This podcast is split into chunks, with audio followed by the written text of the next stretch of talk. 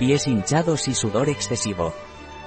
Con aceites esenciales de Pranarom puede preparar un producto excelente para tratar los pies hinchados y el sudor excesivo. Si padece de sudoración excesiva en los pies o hiperhidrosis este remedio natural le ayudará. Evite sudar mucho. Siga leyendo.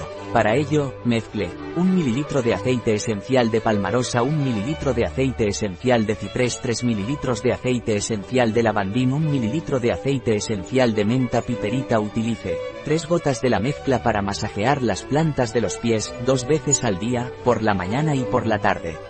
Un artículo de Catalina Vidal Ramírez, farmacéutica, gerente en bio-pharma.es.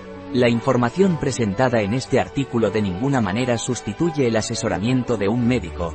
Cualquier mención en este artículo de un producto, no representa el respaldo de ODS, Objetivos de Desarrollo Sostenible, a ese producto.